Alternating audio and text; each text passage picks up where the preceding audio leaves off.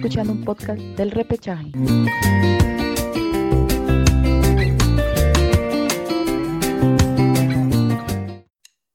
Hola, hola, ¿qué tal? ¿Cómo están? Bienvenidos a una edición más del repechaje. Los saludo Alejandro Aponte. Estamos aquí con todos los muchachos. Estamos con Gabriel, con Marcelo, con Iván, con Joel. Te damos la bienvenida a una edición más de nuestro podcast y el día de hoy hay varios temas que queremos tratar, varios eh, aspectos, noticias, informaciones que se han acumulado en la semana y que hoy vamos a tratarlo, de comentarlo relativamente corto para que no se haga tan largo el podcast, pero también sea parte de tu entretenimiento que estás escuchando en este momento. Y rápidamente vamos a abrir el programa del día de hoy con una de las noticias más importantes, ya venga del aspecto nacional, y es el tema de la convocatoria de la selección sub-23. Como sabrán, eh, Perú está haciendo un pequeño microciclo a nivel de esta selección eh, con jugadores que relativamente ya el nuevo comando técnico de la selección a cargo de Juan Máximo Reynoso ha estado observando en estas últimas semanas y hoy día se ha lanzado una convocatoria eh, donde destacan varias sorpresas varias ausencias también de jugadores que habitualmente venían siendo convocados en divisiones inferiores, pero que no han sido en este caso llamados. Y uno de los más destacados, por ejemplo, es el caso de Piero Quispe, el jugador universitario que ha recibido ya su primera convocatoria a un combinado nacional. Y sobre esto vamos a comenzar comentándolo con nuestro compañero Gabriel. ¿Qué tal, Gabriel? ¿Cómo estás? Bienvenido. ¿Qué tal Alejandro? ¿Qué tal compañeros? Eh, sí, ¿no? Precisamente ya se salió la lista, ¿no? Que dio eh, Flavio Maestri, que es el técnico de, esta selección, de esta categoría sub-23, consigue algunas sorpresas, otras ausencias, ¿no? Yo creo que justamente el nombre que tú mencionaste, eh, el chico Quispe, eh, está haciendo las cosas bien, ¿no? En su club, en universitario, y creo que más que merecida la convocatoria, si bien es cierto, creo que Flavio Maestri va a ser su, su primera experiencia, ¿no? Como técnico de esta selección, va a ir poco quizás cuajando, ¿no? armando eh, eh, el, equipo que, tendrá, pues, ¿no? Para, para este, los próximos partidos. Sí, y como mencionaba, está entre los convocados Piero Quispe. Eh, otro de los convocados también es Matías Zúcar, un delantero que no tuvo un buen rendimiento a nivel cuando estuvo en Europa. Creo que su último club fue un club de Croacia, si mal no recuerdo.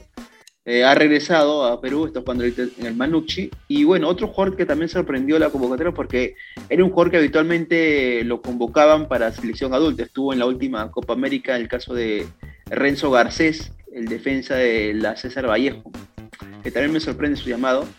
Y entre otros de los llamados también está el caso de Alfonso Barco. ¿Qué tal, Joel? ¿Cómo estás? ¿Qué te parece esta convocatoria justamente de Alfonso Barco? Sorpresiva, parece, para este microciclo. Yo creo que más de lo mismo, ¿no? Lamentablemente, Alfonso Barco, bueno, todos sabemos cómo llegó a la selección, por medio de quién. Pero bueno, eh, así es la vara, así es cuando tiene gente poderosa en el fútbol peruano y que, no, no, han hecho ningún mérito, ¿no? Más allá de tener algo que lo sostenga, ¿no? Una base. Pero bueno, después eh, mm, jugadores que en realidad ya la mayoría conocemos, recordemos que son convocados los jugadores de la categoría 2001 en adelante, eh, dos jugadores libres, como bien lo mencionaba tanto tú Alejo como Gabriel, Matías Zúcar ¿no? y Renzo Garcés. Después eh, me, extraña mucho la no convocatoria de Pablo Reina, ¿no? Yo sé, sí, es cierto, va a jugar la Sudamericana, ¿no? Pero creo que no estaría mal para contar con él eh, rumbo a lo que es a los Panamericanos también y para lo que es las Olimpiadas, ¿no? Que se, se llevarán a cabo en Francia. Pero después, eh, en líneas generales, bueno, una, una lista regular, ¿no? Pero esperemos que puedan dar la talla. Sí, y algo también que es muy notorio en esta lista, eh, como mencionabas, eh, ningún jugador de Melgar fue convocado. Y a la par también, lo que predominaba mucho en las convocatorias en inferiores en otras, en otras listas, ¿no? ya sea en su 18 y sub 20, era que había más jugadores de Universidad de Deportes como de Sporting Cristal. Y en esta oportunidad solamente ha sido convocado un jugador de Sporting Cristal y de Universitario solamente dos. Y la sorpresa, por el contrario, es en el caso de Alianza Lima, eh, que justamente, por ejemplo, se ha convocado a Oscar Pinto, Marcelo, y también a Juan Pablo Goicochea.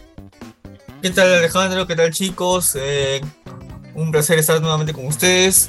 Bueno, sí, como tú lo decías, este, convocado, un jugador que, que está dando que hablar bastante en tienda blanqueazul, como es Juan Pablo de Cochea, que viene haciendo muy buenas actuaciones en, en el cuadro íntimo. Hace poco nomás, este, siendo uno de los goleadores de un certamen en Ecuador. Eh, creo que bien merecido para Cochea, para que demuestre lo que, lo que viene haciendo en tienda blanqueazul. Eh, Oscar Pinto, que es un muy buen jugador desequilibrante, que, que lo demostró en aquella oportunidad cuando, cuando, formaba parte de ese equipo seleccionado que dirigía Norberto Solano. Eh, también a, Ángel de la Cruz, que es el tercer arquero de, de Alianza Lima.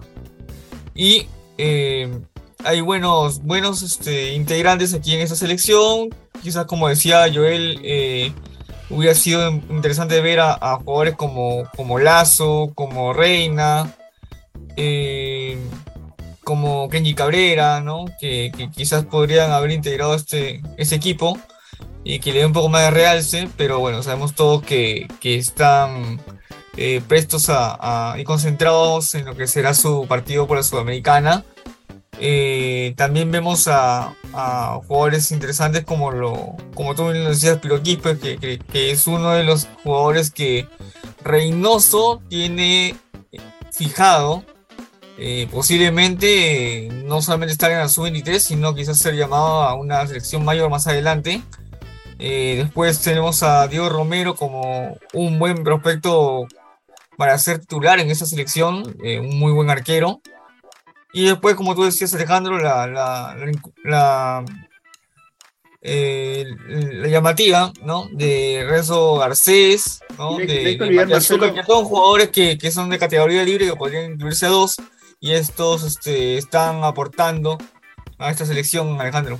Sí, no hay que olvidar eh, también dos casos de jugadores, en, eh, por ejemplo, Adrián Ajuez, que viene haciendo una muy buena campaña con Deportivo Municipal, y bueno, justamente le ha valido su convocatoria. Y también otro caso es el jugador del Sport Boys, Justin Alarcón, que también ha sido convocado.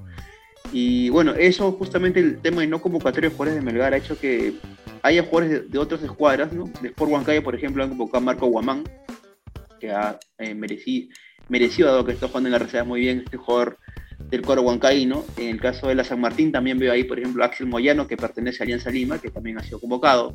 Veo también a eh, Gino Roque de la San Martín, que también ha sido convocado. Entonces, se ha hecho una buena, por ahí, observación ¿no? por parte del comando técnico. También veo a un jugador que, a mi criterio propio, eh, lo veo con muy buen este, biotipo para defensa, ¿no? en este caso, a Aaron Sánchez, ¿no? que viene del, del Deportivo Cantolao, que si bien yo quisiera que sea un convocado habitual a la selección mayor, a mi criterio, como reitero, porque le veo mucha similitud al juego de Cristian Ramos, pero con más juego, con más posesión del balón y no tanto despejarlo. Eh, bien, parece que el comando técnico comienza un poco a observar más ya a nivel de jugador y buscar un 11 o tener jugadores disponibles para las próximas eliminatorias que ya se vienen próximos y sobre todo para el partido contra México, que ya estamos cerca, cerquísimo. Pero bien, eh, Gabriel, Gabriel, tú mencionabas al inicio eh, que Flavio Maestri iba a ser el técnico de, esta selección. ¿Eso ya está confirmado? Mm, bueno, sí, ya la mayoría de los medios lo dan por hecho, ¿no? Que ya está. Incluso antes de, la elección se decía que era Reynoso quien iba a estar a cargo de la elección de, ese, del nuevo entrenador, ¿no? Y como te digo, para estas últimas horas el nombre de, Flavio Maestri está más que confirmado, ¿no? Y como lo estaba mencionando, ya fuera de micrófonos, no sé qué tanto, eh, o, no sé, o mejor dicho, eh, qué tipo de garantías nos podría ofrecer Flavio Maestri, ¿no? Si, si de repente se le conoce ya dirigiendo a un equipo, yo en particular personalmente no lo, no, no lo conozco, como entrenador, ¿no? Sí, como un gran delantero, ¿no? Que logró muchos goles, este, en Alianza fue campeón, ¿no? Entonces, eh, pero como entrenador no sé qué tanto, y sobre todo para este tipo de selecciones, ¿no? Que, muchas veces eh, quizás no nos han acompañado buenos resultados en los últimos años, ¿no? Entonces, no sé qué tanto eh, podría ser que Flavio Maestri tenga eh, o haya sido elegido para asumir justamente la dirección técnica, ¿no? Sí, a Flavio Maestri yo lo recuerdo como técnico en Segunda División y en Copa Perú. Eh, si mal no recuerdo, Sí, estuvo sí, en, justo. en Bolognesi y en Willy Cerrato estuvo dirigiendo, Por pero, y en Willy Cerrato. Ajá. en- pero por eh, espacio de relativo poco tiempo, o sea, no es que tuvo un periodo largo, Sí. ¿no? Porque al final Un creo año que cada tuvo- uno prácticamente. tuvo problemas con, también con la dirigencia, que bueno, siempre se sabe que en tema de Copa Perú y Segunda División hay- no hay mucha inversión, entonces lo que pide a veces el técnico o la infraestructura que pueda pedir no se lo, Lo es que- entonces se le va. Sí, hola Iván, ¿qué tal? ¿Cómo estás? Sí, sí, lo que pasa es que Flavio no está entrando porque sea un buen técnico, por así decirlo. Tengo de buena fuente que Flavio está que entra por, por, porque Reynoso lo quiere ahí, por, por amistad se puede decir. Eh, así como Areca tenía a su, a su a Solano como su mano derecha y todo lo demás, Reynoso tiene a, Flavio. Entonces, Flavio lo quiere en la, en la sub-23. Y como dice Gabo, yo no sé si tendrá o si será buen técnico para esta sub-23, pero, pero lo que sí tengo claro es que hoy por hoy este, la federación está casi todo mal. Yo pienso que, a ver, el caso de Maestri, bueno, si tú mencionas que ha sido llamado por Juan Máximo Reynoso, para, o sea, dicho expresamente por él para que sea técnico, es simplemente un cargo de, de conciencia, un cargo de, de oportunidad para Flavio, ¿no? Eh, entendamos que Flavio como jugador fue un goleador, un jugador que en los clubes en los cuales estuvo, eh, tuvo presencia, ¿no? Al borde de que salió mal de uno, de uno que otro, pero sabe de fútbol. Entonces creo que Reynoso trata de, darle oportunidad a jugadores que temperamentalmente puedan servir al jugador peruano para que puedan tener ese, esa solvencia y liderazgo. A mi criterio, como menciono, ¿no? ¿Tú qué piensas, Joel? ¿Qué piensas sobre esta, esta llamada de maestri, no? Posible, por ahora, posible. tanto que criticábamos el amiguismo, tanto que criticábamos la argolla, todo lamentablemente se sigue manejando de esta manera, ¿no? Yo entiendo que se tenga que dejar trabajar al técnico de, de la selección mayor. Yo entiendo que siempre tiene que haber ese nexo de técnico de la sub-20, técnico sub-23 con el de la selección mayor. Pero hay que respetar siempre los puestos designados, ¿no? Yo siento que, bueno, más allá que Roberano fue muy criticado, eh, no se están manejando de la mejor manera, ¿no? Bueno, teniendo también un presidente, ¿no? En la federación, que bueno, está de mal en peor, y bueno, no, no, no se puede hacer nada, pues. Eh, siento que ya Maestri ya está confirmado, ¿no? Como DT de la sub-23, asimismo también va a seguir manejando la sub-20. Y bueno, eh, eso, todo es cuestión de que se vaya por buen camino, ¿no? Porque como dice, como dice el dicho, lo que empieza mal termina mal. Y espero que en este caso sea la excepción, ¿no? Sea para el bien de todos, tanto para nosotros que nosotros los periodistas que siempre analizamos, la hinchada que siempre está incondicionalmente, así como también para que al menos la, la selección peruana siga teniendo ese porcentaje mínimo de prestigio, ¿no? Porque en realidad todo esto se maneja de manera informal. Y, sí, y para dar un, un cierre, ya este tema de la, convo- la convocatoria del microciclo, eh, Marcelo, en Chile, que es el rival al que se va a enfrentar justamente esta selección, eh, hay un jugador convocado también que es de nacionalidad peruana, ¿cierto? Sí, exacto. Este, Sebastián Pino, el delantero juvenil que actúa en Alianza Lima, él tiene tres nacionalidades. Tiene nacionalidad chilena, peruana y francesa. Pero al parecer eh, él ha optado jugar ahora por eh, la selección chilena. Ya venía siendo convocado a la selección sub-20 de Chile. eh, y también practicaba eh, en microciclos de la selección peruana, la categoría pero con sus habituales llama- llamamientos a, la selección chilena, parece que ha optado jugar por Chile. Y bueno, está en su total derecho de, de elegir jugar por la selección chilena. Eh, y quizás es una oportunidad para, para él, quizás lo tienen más considerado allá. Eh, y bien por el chico, ¿no? Bien por el chico que, que quizás este, puede demostrar ya que, que, que, que puede anotar goles, que puede ser importante. Y bueno, eh, por otro lado, tiene a su, a su gran compañero y, y, y, dupla de gol, ¿no? Prácticamente que es, que es eh, en, en la selección, esta selección sub-23 y hay que verlo cómo, cómo se desempeña. Y con el tema de Maestri, bueno, tengamos en cuenta que, que esta selección sub-23 es, mm, por así decirlo, momentánea, ¿no? Porque no suele eh, formarse en selecciones sub-23 este, para torneos o para partidos. Es bien, bien raro que en una selección sub-23 no se suele dar casi siempre.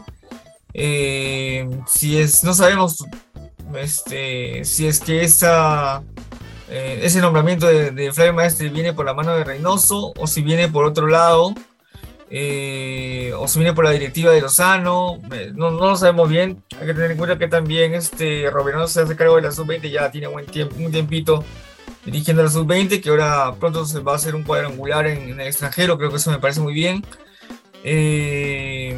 Pero bueno, hay que, como es, como te digo que es momentáneo, perdón, este, yo creo que hay que darle eh, su lugar a Maestri y a ver cómo, cómo hace funcionar estos jugadores. Y yo, y yo creo que más que por el hecho de, ver cómo, cómo, es el funcionamiento y cómo le va Maestri, más que, que eso, yo creo que esta situación de la sub-23 tiene que ver más con un tema de ampliar un poco el espectro de jugadores que puedan ser este, convocados por Reynoso más adelante, ¿no? Porque, eh, como te digo, no es habitual tener una selección sub-23 que es casi la antesala lo que es una selección mayor, así que yo creo que más o menos pasa por ahí el, tema, ¿no? No sé qué piensan ustedes.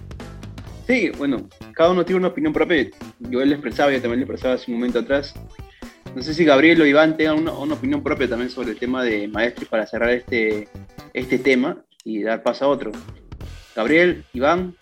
Eh, bueno, eh, yo simplemente eh, lo que había mencionado hace un momento, ¿no? Primero, no sé qué tanta garantía tenga Flavio Maestri, pero como dice Marcelo, ¿no? Si quizás solamente se lo está dando eh, de manera interina, por así decirlo, o por el hecho de que no eh, que para este duelo amistoso se necesita un técnico, entonces eligen a Maestri para que pueda justamente dirigir este, este tipo de partidos y con una selección. Entonces, yo creo que, que podría, se podría este, dar como que, bueno, está bien, ¿no? Vamos a ver cómo le va y todo eso, ¿no? Pero como también lo, habías dicho tú, Alejandro, ¿no? Sea, de manera oficial todavía no hay de parte de la federación que va a ser este, efectivamente el técnico de la Sur 23, ¿no? Por ahora se habla que para este partido sí, pero no es algo de que sea como como que tenga y se tome eh, el buzo de, de, esta categoría, de esta selección, para ya armar un proyecto, ¿no? Yo creo que todavía eso, eso, eso no, no está, no está en mente, ¿no? Entonces creo que si, se va por ese tema, yo creo que, bueno, vamos a ver qué, tal le va Flavio, ¿no? Sobre todo en este partido. Eh, sí, yo para finalizar también, este, a ver, en, la, en la Villena se, se hablan muchas cosas y, y no sé si Marcelo, tú Alejandro, este, hablaban justo de Lozano. Y Lozano hay, hay un zancochado ahorita en la Viena porque Lozano como que le ha le está dando, por así decirlo, sabes que Reynoso, tú encárgate de todo y yo confío en ti. Lo mismo que hizo con Gareca. Pero este Reynoso creo que aún no se da cuenta que, que, es lo que dice Gabriel. Eh, Flavio no tiene la, este, o no ha tenido la capacidad para, para entrenar a un, equipo, por así decirlo yo creo que para una selección mucho menos. Entonces, a, lo que voy es que es que ahorita, ahorita la federación está que hace, está que quiere experimentar muchas cosas. Y yo no sé si vaya a buen puerto. Y yo creo que todo esto va a explotar cuando a la sub-23 le vaya mal. Y no sé si en el proceso de Reynoso también comience mal pero lo que, lo que quieren hacer es que es, yo, yo me protejo, yo me protejo, me protejo con este, y, el menos débil que, que, que, salga vapuleado. Es lo que me dan a entender. No sé si concuerdan conmigo o no, pero ahorita en la Viena se está pero hablando demasiadas cosas. Y sobre el tema Flavio me parece que sí va a quedar como, como, como técnico. Creo que un 90%, me parece que sí. Sí, bueno, en la vivienda hay un, hay un sancochado. Yo creo que el tema de Reynoso es que está nadando ahí contra la marea, eh, siendo un pescadito en un gran mar que está todo en problemas. Y dentro de eso esperemos que a Reynoso, bien o mal, le vaya bien. Eh, Ojo, ojo Alejandro, Primordial. ojo Alejandro, que, que una de las cosas que antes de que se fuera Gareca, se planteaba con ese tema del- del plan de reestructuración, en cierto aspecto, de que Gareca se encargara en cierta forma de todo, o por así decirlo, de, de casi todo, de tomar decisiones en cuanto a otras elecciones, este, sub-20, sub-23, sub-15, claro, sub eso, eso era lo que pedía la, la misma. lo que pedía, Lo mismo, el mismo Gareca, Claro, o sea, pedía eso, claro, o sea, eh, como, como pero algo él tenía un plan. agregado. ¿no? Él Sí, tenía no. un plan ya hecho, ¿no? Entonces, este, se fue Gareca y yo no sé si ese plan sigue, sigue vigente o si se fue con Gareca y le están pidiendo esta misma situación a Reynoso. Por eso que cuando declara, declara que piensa dar algunos, algunos este, lineamientos a algunas categorías, pero yo no sé si es a base de un plan, a un proyecto que le habría plan- planteado la, la federación a Reynoso o es solamente sugerencia que, que viene de parte de, de Reynoso. O sea, es, hablamos sobre supuestos y especulaciones, ¿no? Porque no podemos afirmar algo que todavía en interna no conocemos muy bien. Claro, pienso Entonces, yo que eh, más va por el, eh, el cargo de Juan Carlos Solita, ¿no? O sea, ahorita en, en las conferencias en, las cuales él ofreció, indicaba que la federación ya tiene un plan, pero que no se va a realizar a corto plazo. No iba a ser Ah, obviamente. en dos años. Ahora con el tema, con el tema de, de- de Maestri, como, como decían ustedes, este, no, no sabemos si quién, quién es, como no se ha hecho oficial, como decía Gabo, eh, no sabemos quién mm, ha, ha dado la, el ok para que Maestri sea el técnico de, de esta sub-23. No sabemos si Olita, no sabemos si Reynoso tuvo alguna, algo que ver, si fue Lozano. eh, Bueno, si fue, recomendación, así- si fue recomendación, entiendo que habrá sido Reynoso y recomendación, habrá sido el pero- tema de luego pero Litas aún y así- luego Lozano. O sea, Aún así. Claro, aún así, este, como en realidad no sabemos si solamente va a ser este partido con Chile o si va a ser un partido de ida y vuelta, eh, como- como es un- un- una categoría que, como man- manifestaba anteriormente, eh, no es recurrente, es- quizás es temporal, no creo, no, bueno, por lo menos yo no he visto nunca eh, una categoría sub-23 de manera perenne, ¿no? Yo creo que eso solamente es transitorio eh, y, y- y mi idea pero le como va- le va a dar otro anteriormente, cargo, es de buscar un mayor este un mayor eh, cantidad de jugadores a, a través del sub-23, ¿no? Eso es lo que yo pienso. yo, bueno, claro, pero el tema de Maestri se acaba de ser técnico si es que es nombrado y luego va, va a tener otro cargo, o sea, le van a otorgar otro cargo. Seguramente, de pero él ya venía, él ya viene, él ya viene eh, siendo asistente de- del profesor Reyes, creo que desde el sub-17, si que más no me equivoco. Sí, por eso mencionó. Entonces, este, debe, ya- debe- debe estar por ahí ya metido en otro cargo o le van a otorgar otro cargo, dado que este simplemente Claro, es depende cómo le vaya, pero, ya es asistente técnico, ojo. O sea, algo de, de- de técnico ya sabe y, y entiende. Claro, bueno, claro, a- que sea de técnico sí, porque como mencionamos tiene experiencia, bueno, levemente, pero tiene un poco de experiencia. Pero Claro, bien, claro. Pero es un cargo momentáneo, obviamente, ¿no? No sabemos cómo le va a ir porque no somos este, adivinos, ¿no?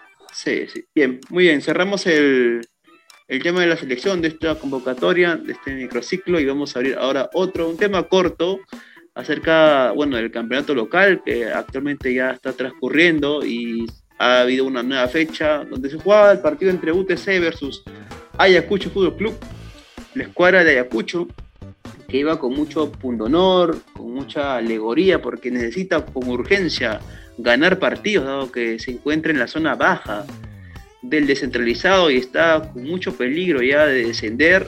Y bueno, la escuadra de UTC, que también necesita puntos para salir de esa media tabla, dado que UTC eh, quiere llegar a una Sudamericana, desea una Copa Internacional.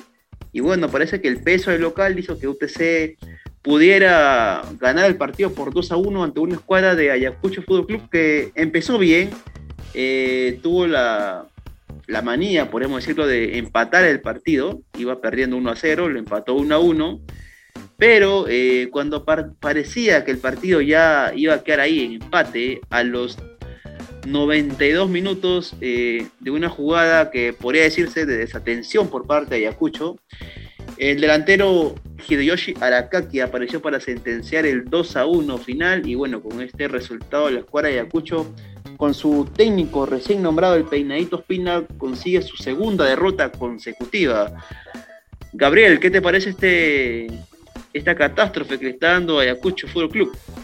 Bueno, sí, no, precisamente fue un partido que se jugó, como tú lo, lo habías mencionado, ¿no? En, en suelo cajamarquino, que terminó siendo victoria de, del UTC, pues, ¿no? Del Gavilán norteño, que le termina ganando a un Ayacucho que no la pasa bien, y que, como tú lo dices, ¿no? Está con el peinadito Espina, que conoce el fútbol peruano, pero este, en un anterior programa también habíamos mencionado, ¿no? Que, que hace bastante tiempo no dirigía, ¿no? No, no se tomaba las riendas de, un equipo, ¿no? Desde hace bastante tiempo. Entonces, creo que de manera urgente, ¿no? Con, esa necesidad de, resultados inmediatos lo termina trayendo la dirigencia ayacuchana, pero, pero al parecer este Ayacucho sigue sin levantarse, ¿no? Mientras que la otra, otra cara de la moneda fue UTC, ¿no?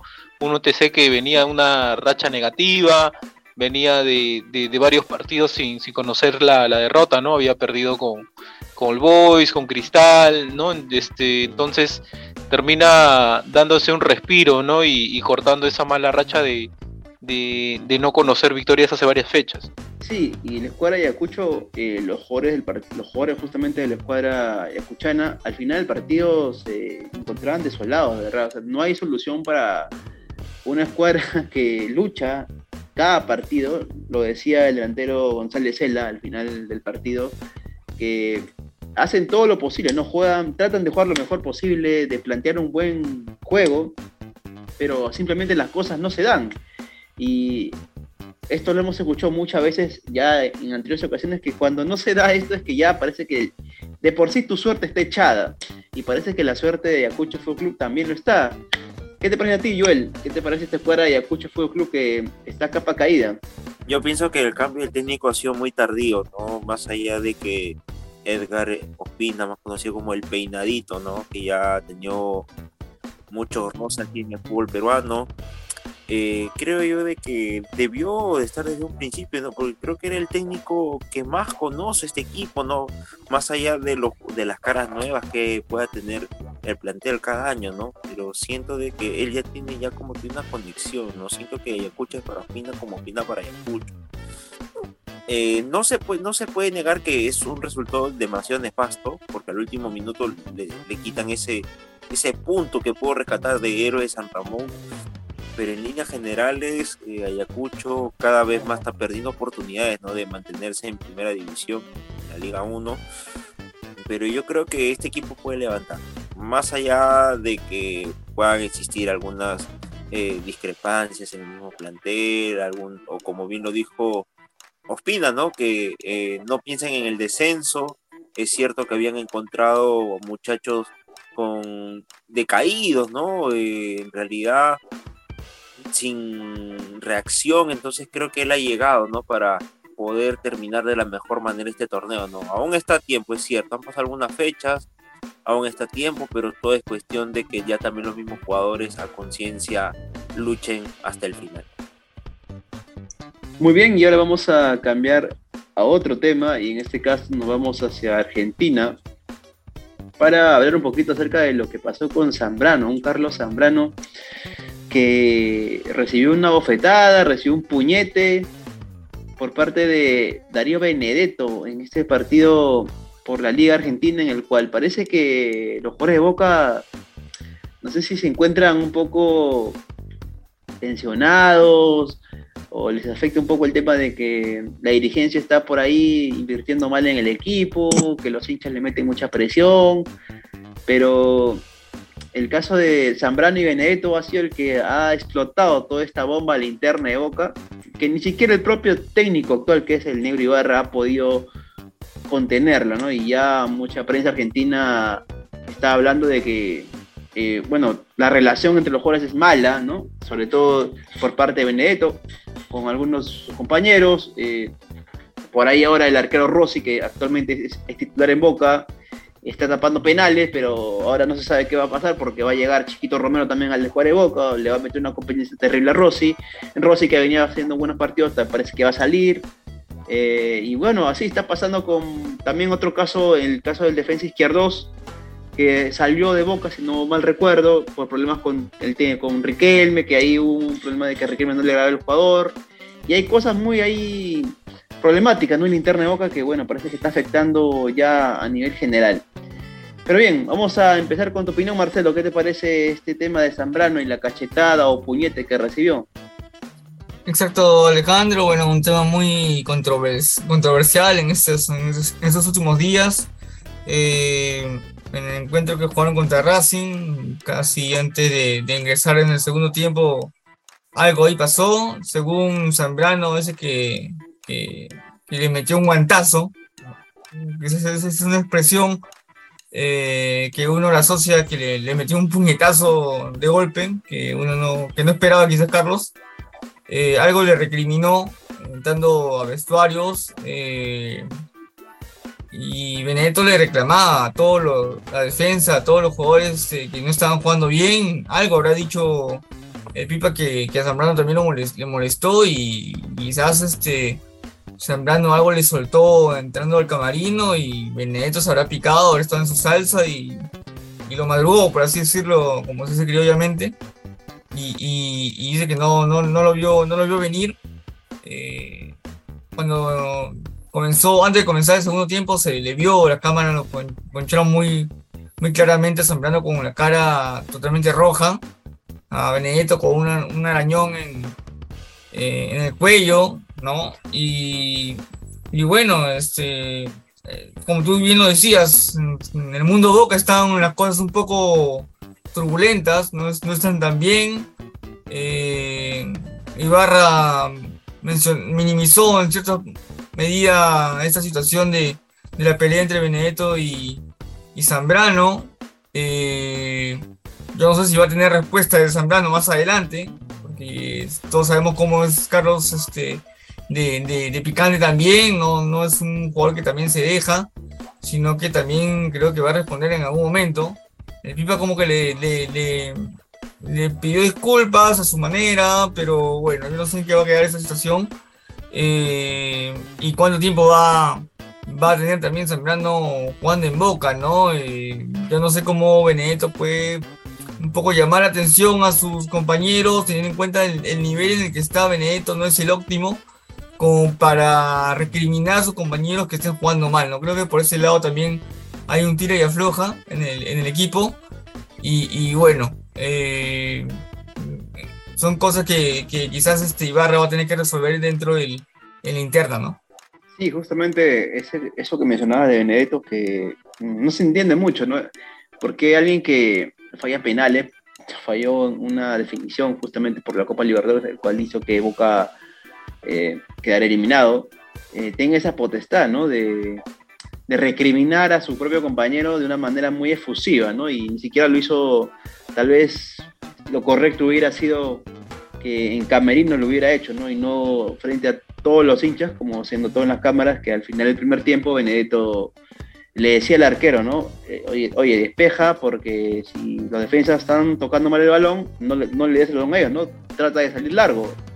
Entonces, como que decirlo eso expresamente o explícitamente, mejor dicho, eh, a ras de campo, como que no va, por más que uno, uno entienda, ¿no? Que la calentura del partido, o que bueno, eh, lo, tengo, lo digo porque bueno, me, se me sale al momento, ¿no? Pero es medio, un jugador profesional como Benedetto que ha jugado en, en equipos de Europa incluso, eh, que haya pecado de esa manera y bueno, y luego después se haya ido, como mencionan los argentinos, a las piñas, a las trompadas, con un compañero suyo, deja un mal antecedente, ¿no?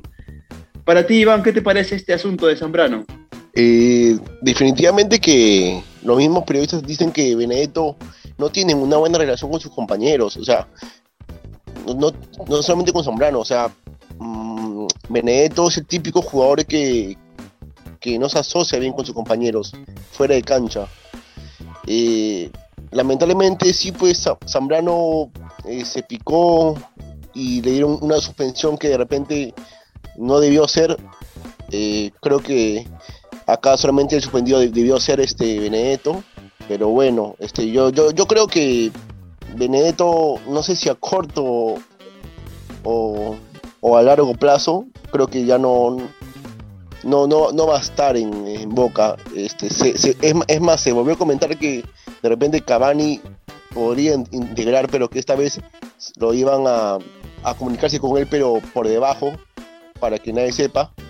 Entonces, yo creo que ya están buscando un- una alternativa más para, para Benedetto. ¿Crees que pese más la nacionalidad en el caso de Benedetto y Zambrano o más lo futbolístico? Eh, yo creo que más lo futbolístico. Polístico. Ok. Porque dime, si fuera por lo otro, también diríamos, y, y, y Advíncula, ¿no? Y Advíncula creo que está que hace grandes partidos, pero yo creo que pesa lo, lo otro, ¿no? Para, para, a, a mi parecer. Claro. Para ti, Gabriel, ¿qué te parece este asunto de Zambrano? ¿Pesa más lo futbolístico o pesa más lo, lo nacional, ¿no? Por el tema de sanción que ha habido. Eh, bueno, lo que, lo que yo creo es que, eh, como bien lo había estado mencio- mencionando Iván, eh, creo que Benedetto de por sí, eh, su, temperamento muchas veces lo, ha llevado por, una situación que no es la correcta, ¿no? Entonces, yo creo que lo que lo sucedido con Zambrano creo que es un reflejo de ello, ¿no? De que Benedetto recriminó algo, no se esperó que Zambrano también le iba, lo iba a encarar y, bueno, al final creo que no llegó a mayores, pero más allá de eso, yo creo que lo hecho por Zambrano, el que salga a declarar, el que simplemente ya lo deje ahí, que no ha- haga ningún tipo de represalias o que, que nuevamente se, se genere entre ellos dos, o si es que ha sucedido, eh, no, no, no se ha ventilado, pero yo creo que la, la reacción de Zambrano con, este, lo deja, lo deja mejor parado, creo, creo yo que a Benedetto, ¿no? Mientras que Benedetto, con esta imagen que ha mostrado, simplemente es la de un tipo, eh, como lo dije, ¿no? Temperamental, que, que, cae este, en, sus, en sus emociones, ¿no? En, sus, en, en su, en su forma de, de actuar de manera agresiva, quizás por momentos, mientras que Zambrano eh, refleja que, que puede haber intercambio, sí, pero, pero listo, ¿no? Quedaron ahí, son compañeros, eh, ambos tienen que, luchar este partido a partido, porque ambos están en el mismo equipo, en el mismo club, y, y creo que por ahí va un poco, ¿no? Sin embargo, lo que creo yo es de que a Zambrano eh, lo, lo que lo tiene para mí, con, con más lejos de boca que dentro, yo creo que es mm, por las declaraciones que, que dio, ¿no? Tiempo atrás, ¿no? Que no se sentía bien en boca, se sentía cansado, que ya pensaba en el retiro. Entonces yo creo que esa, esa, esa, esas palabras fue lo, fue lo que para la hinchada al menos ya le, le ponga le ponga una cruz, ¿no? A Zambrano. Entonces, ganarse una hinchada de boca después de esas declaraciones, yo creo que va a ser bien complicado para Zambrano. Si bien, como lo vuelvo a repetir, con la imagen que viene mostrando, deja, deja esa tranquilidad, deja eso que, que quizás la- los aspectos individualidades quedan de lado y solamente pensar en el equipo, ¿no? Creo que al menos hasta por ahí deja un poco mejor, como lo vuelvo a reiterar, la imagen de Zambrano, ¿no? Por lo sucedido. Sí, también hay que entender que Zambrano ya expresó que desea venir a Perú, establecerse en el país, dado que, bueno, él lleva varios años en el extranjero, creo salió a los 19, 18 años a jugar allá al Schalke, cuando llegó muy jovencito, en Ale- Alemania. Y bueno, ya después de tanto tiempo él desea permanecer acá en el país. Eh, no se vería con malos ojos tal vez que termine jugando en Alianza Lima, ¿no? que es su, su, su club de sus amores.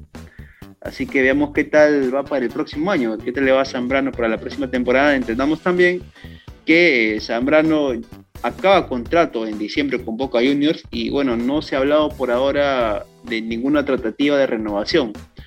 Así que a falta de poco tiempo para que termine el año, eh, es bien complejo que el jugador peruano se quede en la escuadra boquense. Pero bien, cerramos el tema Zambrano y vamos ahora a hablar un poquito de temas internacionales. Y nos vamos a, a Inglaterra porque ha sucedido algo, mm, podría llamarse extraño, pero también podría llamarse financieramente positivo para el Real Madrid.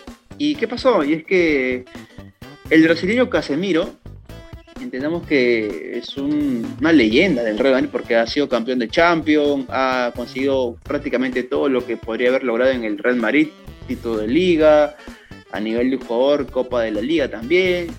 Entonces, me resultaba muy extraño que con 30 años Casemiro se le pase por la cabeza tal vez irse al Real Madrid. Y dicho y hecho, eh, el brasileño ha salido, ah, ya no va a pertenecer al Real Madrid, sino que ha sido vendido y ahora va a irse al Manchester United, una transferencia que se denomina extraña, dado que el Manchester United actualmente viene siendo una campaña pobre en la Premier League, siendo ya derrotado en las dos primeras fechas en las cuales ha disputado. Y bueno, se, sabía que el Manchester necesitaba urgentemente contenciones, mediocampistas, el cual le haga tal vez elevar un poco el juego que tiene actualmente, pero es un poco extraño que el Real Madrid tal vez haya dejado ir una de sus piezas fundamentales. Joel, ¿qué te parece esta transferencia de Casemiro al Manchester United? Va a ayudar mucho en la marca, ¿no? Eh, algo que está muy deficiente, el, el cuadro de los Diablos Rojos. Creo yo de que este sería un planteamiento un 1-4-3-3, ¿no? Que utilizaría el, DT del conjunto rojo, eh, teniendo a McTominay, ¿no? Y a Fred en, esa, en ese mediocampo, ¿no? y Casemiro vendría a ser ya ese contención, el polifuncional, ¿no? ese que te recupera todos los balones, ¿no? Eh, vendría, esa es la, función ¿no? de Casemiro, porque en realidad sería un gran aporte para Junior que en realidad está de, capa caída, ¿no? Incluso teniendo a, a, Cristiano, ¿no? Pero ya se dieron cuenta que un solo jugador no es la solución, ¿no? Y ahí donde está teniendo muchos problemas el cuadro eh, de Old Trafford, ¿no? Ahora, eh, esperemos que también apoye mucho eh, a lo que es a, Baranja Maguire, ¿no? En, lo que es la zona defensiva, porque ahí también se está convirtiendo en un parque de diversiones, ¿no? Así que eh, todo, de, todo dependiendo del planteamiento que haga el profesor Eric Tangen, ¿no? Pero ya queda como un gran fichaje, ¿no? Queda como un gran fichaje, sobre todo, como bien lo mencionabas, Alejo, eh, el más beneficiado es el Real Madrid, ¿no? Con 85 millones de euros, más 10 variables, eh, en variables, perdón. Y ya solamente queda verlo en acción eh, claro que nos quedamos con esa declaración que dio no hace unos días que había, se había comunicado con Cristiano, con Rafael Barán, que le dijeron que mejor no venga y, y era para despistar, ¿no? Creo que a la final generó reacciones eh, para, para reír, para matarse de risa, ¿no? Pero al fin y al cabo era como que una pista para desviar y todo era que se concrete, ¿no? Este fichaje. Sí, es su último gran contrato, como lo han denominado esta transferencia, su último gran contrato de Casemiro, ya con 30 años, va a ganar también una cifra superior a lo que ganaba en el Real Madrid. Así que en cierta conveniencia, como mencionabas, también para el Real Madrid le va a convenir, dado que va a recibir bastante dinero por un jugador que ya en cierta manera se denomina veterano. Pero eh, yo en el Manchester United tengo muchas imprecisiones, ¿no? Porque si bien, como mencionabas, Casemiro va a llegar al medio campo para hacer línea 3 con McTominay y con Fred, eh, sigo teniendo la duda de, Manchester United en la parte defensiva, que es lo que más cojea. Y, yo sigo sin entender, el caso propio, no sé si ustedes compartirán, el caso exclusivo de Maguire, ¿no? Eh, es capitán incluso de Manchester United, pero un jugador eh, realmente que no denota que necesite jugar en el United, un jugador que no tiene esa característica de jugador emblema para portar una capitanía de una escuadra roja en la cual ya varios años ha venido sin conseguir títulos. Y teniendo en la defensa a un jugador como Rafael Barán, que ha sido multicampeón con el Real Madrid, y teniendo a un jugador con proyección alta, que recién ha llegado como es Lisandro Martínez, simplemente excluir a uno de esos dos para preferir a Maguire en la defensa titular, yo creo que por más que venga Casemiro a la escuadra del Manchester United, va a pasar lo mismo, no va a haber cambios hasta que esa parte defensiva se corrija correctamente. Pero bien, en tu caso, Gabriel, ¿qué opinas sobre esta contratación de Casemiro? ¿Le hará bien al United o seguirá igual? Eh, no, yo, yo creo que de por sí en, lo individual, en el tema de, de jerarquía, yo creo que le suma, le suma bastante, ¿no? Obviamente también va a depender eh, de lo que busca el técnico para él, para el brasileño, eh, en, el, estilo de juego, ¿no? Entonces creo que va a depender un poco por ahí, pero como lo, mencionaron, este, yo también creo de que pesó más el tema económico, porque este Manchester no va a jugar Champions League, no está en la Champions, ¿no? Entonces creo que, por ahí va un tema más que todo, como lo digo, ¿no? El tema de lo, económico. Eh, Casemiro va a ser uno de los mejores pagados en Inglaterra, ¿no? Va a estar ahí dentro de ese privilegiada lista, ¿no? De, este, de los los jugadores que ganan más, ¿no?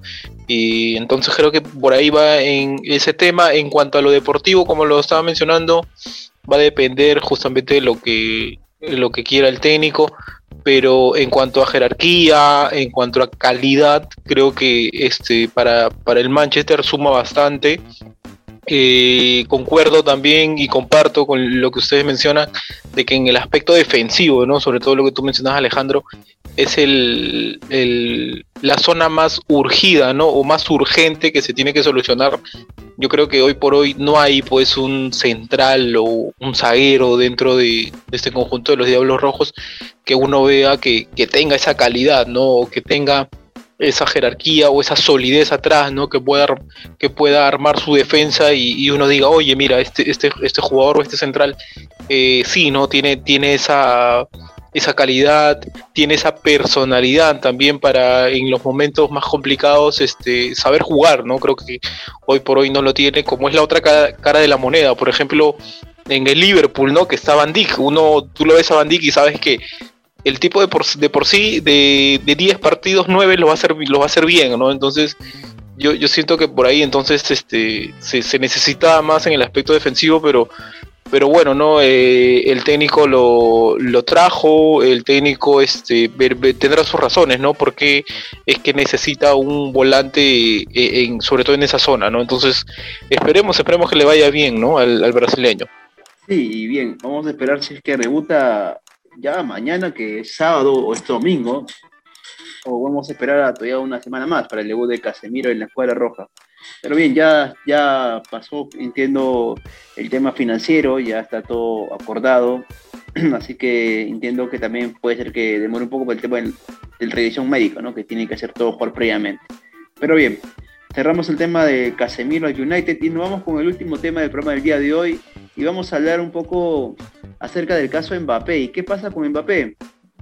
Y es que el francés, que actualmente está en el PSG, que rechazó al Real Madrid sorprendentemente, no quiso irse a la escuadra blanca, le ofrecieron un dineral para quedarse en el PSG, ser líder del equipo.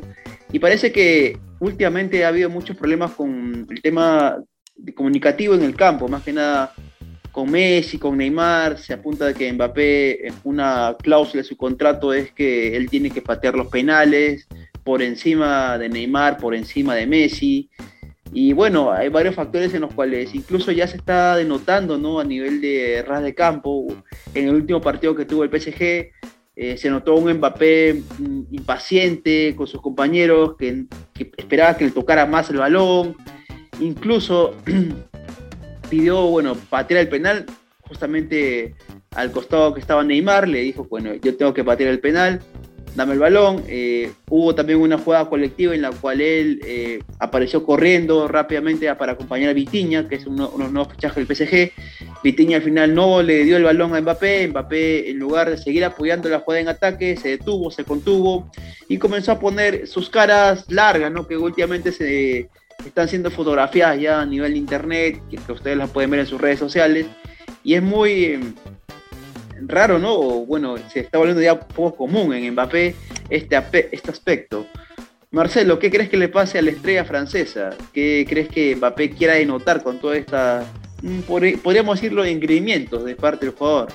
Correcto, Alejandro. Eh, sí, es un tema eh, picante, ¿no? En, en, lo que respecta al PSG. Eh, eh, me parece que, que por algo se queda Mbappé en PSG porque prácticamente es el líder de este equipo.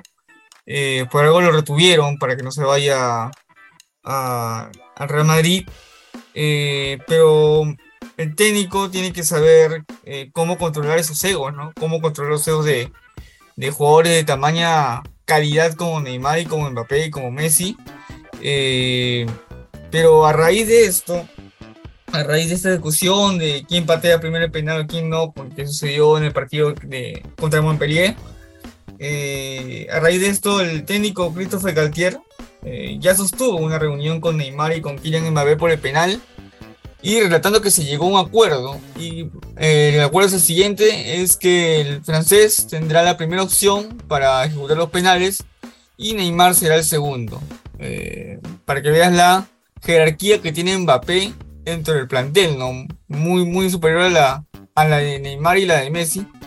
Eh, bueno, también por la, por la cantidad de años que tiene Mbappé en el equipo y por su juego también, ¿no? Pero bueno, si el técnico Christopher Galtier ya lo, ya lo definió así, que, que va a ser el primero en partir los penales, bueno, tema, tema saldado en ese aspecto, pero es un equipo que al tener esas estrellas, obviamente que en algún momento van a chocar esos egos, eh, y no, no, no sabemos si que vaya a ocurrir en otra ocasión, ¿no? Este, y, a raíz de este tema es que Wayne Rooney, como ya ha rebotado en varios medios, ha criticado eh, la, el temperamento y el ego que tiene actualmente Mbappé eh, con estas discusiones que ha tenido con Messi con, y con Neymar, manifestando que a su edad eh, Messi ya había ganado varias, varias copas en, en su haber. Y bueno, ahí se pone un poco de chispa a esta situación tan polémica, ¿no? Que ya se resolvió, gracias, gracias a Dios. Sí, bueno, y te sumo un, un dato, este, Marcelo, y es que recientemente también habló la, la mamá de Kylian Mbappé, que es su representante justamente, eh, y mencionaba que Kylian eh, tiene ahí un pequeño chispazo con Neymar que no se lleva muy bien, y parece que eh, esto no, no, no va a ser de ahora, sino parece que va a traer cola, y a nivel de equipo como el PSG, como tú mencionabas, con tantos estrellas en el equipo, le va, a hacer mal, sobre todo a nivel colectivo. A veces es difícil entender, ¿no? ¿Por qué Mbappé está superior a, a, Messi, superior a Neymar, que son cracks ya mundiales que llevan años, han ganado Champions? Mbappé a lo máximo que ha ganado, y no es por desmerecer, pero ha ganado la Copa del Mundo, sí, pero a nivel de clubes no ha ganado prácticamente nada importante. Eh, al que bueno, ha sido campeón en la Liga One de Francia, pero entendamos que de Mbappé se espera que sea campeón de Champions o que bueno, sea nominado al, al Balón de Oro o bueno, las, las, categorías que ahora se están denominando a nivel de FIFA. Pero eh, hasta el momento Mbappé no logra ser ese Mbappé que muchos ya visionaban cuando era joven, ¿no? Ya tiene 22 para 23 años y se espera ya que Mbappé sea una realidad, más de lo que una promesa futuro, que es lo que se decía a inicios de su carrera. Iván. Sí, exacto. Sí, Iván, ¿qué opinión tienes sobre este, sobre este caso de Mbappé? Y, y yo creo que a Mbappé se, se, le mane o se le está manejando mal, ¿no? Creo que lo están aconsejando mal. Y, aparte de eso, creo que tiene mucha razón este Marcelo de que yo ya creo que es un, tema de, de egos, ¿no? De egos y creo que tantas cosas este, ha pedido Mbappé en su contrato que de repente hay cosas que no, no, no, no se le están dando, como por ejemplo los, el tema de los penales, ¿no? Eh, y también decir que Neymar y Messi pues son amigazos, ¿no? Entonces creo que Mbappé no, no, ese tridente, hay muy, muchas cosas negativas, por así decirlo, y, y, también se refleja en, el campo, porque o sea, si nos damos cuenta en tema de Champions, no, esto, este PSG está, está, para, con este equipazo, tendría que, que, salir campeón de Champions, pero no se da porque no, no se entienden, o, como vuelvo a repetir, creo que es un tema de egos, creo que también Mbappé, como tú dices, este, Alejandro, este, mm, sin desmerecerlo, como tú dices, no ha ganado muchas cosas, como Messi, como Neymar, que ya son jugadores para mí consagrados, entonces creo que se le está manejando un poquito mal el tema de Mbappé, es, mi opinión.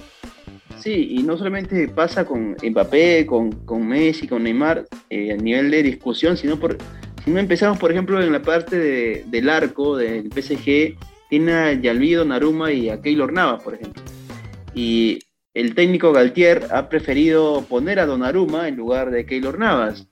Eh, también algo que se nota prácticamente que es más por tema de nacionalismo, que Donnarumma es un portero europeo, a contraparte de Keylor Navas, que es un portero que viene de, de Costa Rica, que entendamos que Keylor Navas ha sido campeón, multicampeón con el Champions League, con el Real Madrid, pero aún así esto no le valió prácticamente nada y actualmente es suplente, incluso se está hablando de que se va a salir de, del equipo, que bueno, está pidiendo, está pidiendo un préstamo, otra vez que se vaya al Napoli. Pero mira, hay, hay varios casos de en el PSG de mucha discusión entre sus propios jugadores. Entonces, habría ahí que hacer un tema, entiendo yo, por parte, no sé, tal vez de, del gerente deportivo, si es que tiene un director deportivo, creo que tenía, que era Leonardo, de entender que el PSG lo que necesita más que nada es tener jugadores identificados con el club, más que aglomerarse jugadores que con dinero van a llegar a la escuadra, ¿no? Gabriel, ¿qué crees tú con este caso? Y eso se refleja en el campo, ¿no? Sí, sí, justamente, se refleja justamente en el campo. Sí, sí, precisamente este, también quería mencionar este lo que había eh, dicho Iván, ¿no? Yo creo que el, el entorno de Mbappé no es, lo que lo, está quizás eh, cayendo en, esos egos, ¿no? Creo que eh, el caso bastante particular es de justamente lo que, lo que menciona eh, lo que había dicho Rooney, ¿no? que este, a la edad de, Mbappé, eh, Messi ya había ganado varios títulos, incluso un balón de oro, mientras que Mbappé todavía nada, no solamente una Copa del Mundo. Entonces, yo creo que allí refleja justamente eh, el mal entorno que está teniendo Mbappé, porque si nosotros nos ponemos a recordar, Messi, siendo bastante joven en el Barcelona, estuvo rodeado de gente que lo que lo termina por consolidar, creo yo, en, lo que en lo que termina siendo, ¿no? de lo que es Messi, ¿no? Y sobre la dimensión y el crack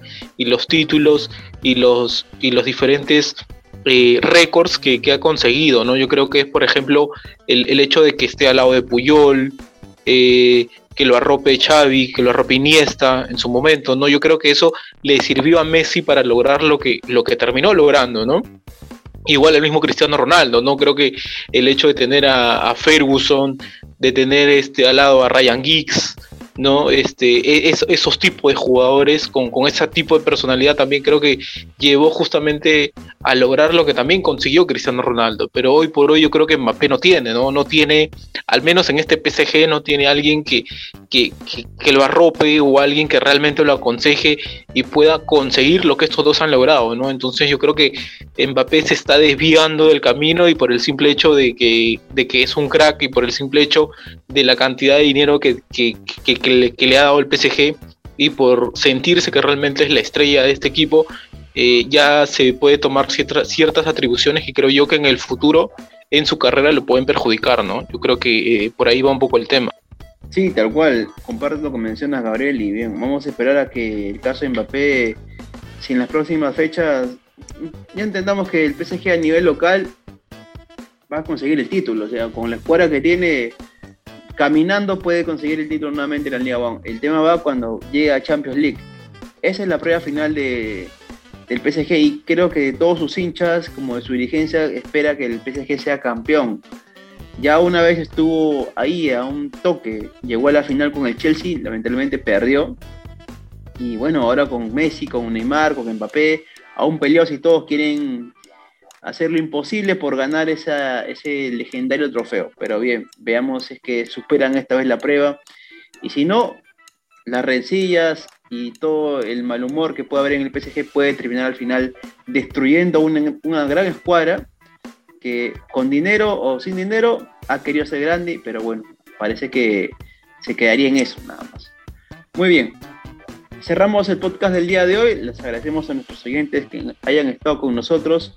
Ya saben que pueden escuchar otras ediciones del podcast a través de Spotify y en la plataforma en la cual tú estás escuchándonos. Bien, nos vemos en otra edición y gracias por sintonizarnos. Chao, chao, nos vemos.